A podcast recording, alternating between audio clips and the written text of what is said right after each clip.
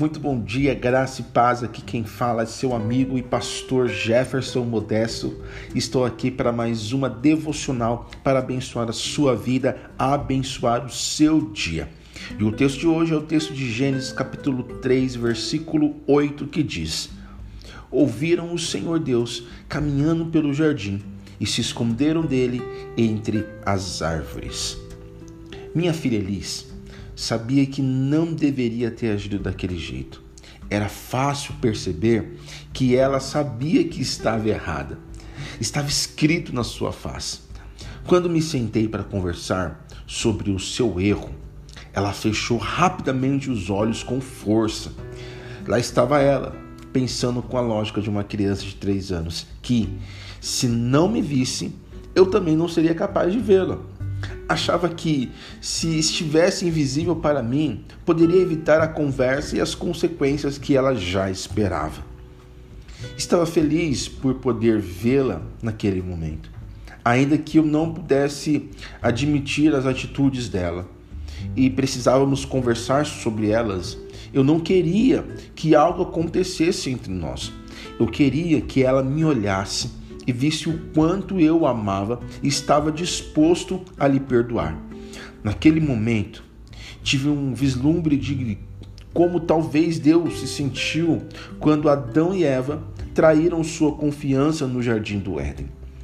Percebendo a própria culpa, eles tentaram se esconder de Deus, que podia vê-los tão claramente quanto eu era capaz de ver a Elis.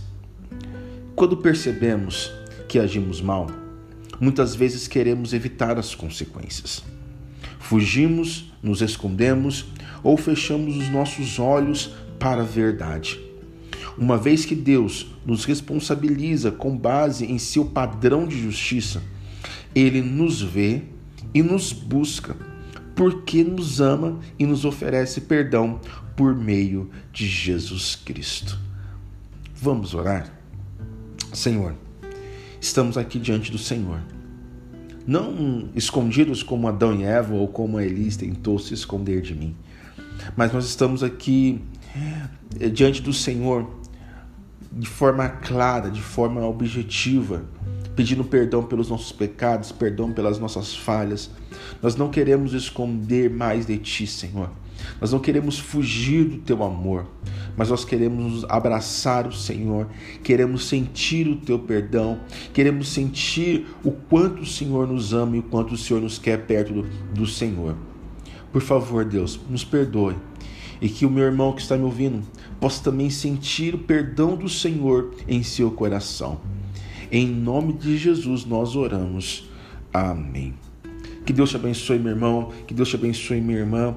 Que você pare, em nome de Jesus, de fugir da presença do Senhor, mas esteja aí pronto, sempre pronto a pedir perdão quando você errar, esteja sempre pronto a receber o perdão de, o perdão de Deus. Amém? Que Deus te abençoe e até a próxima. Tchau, tchau.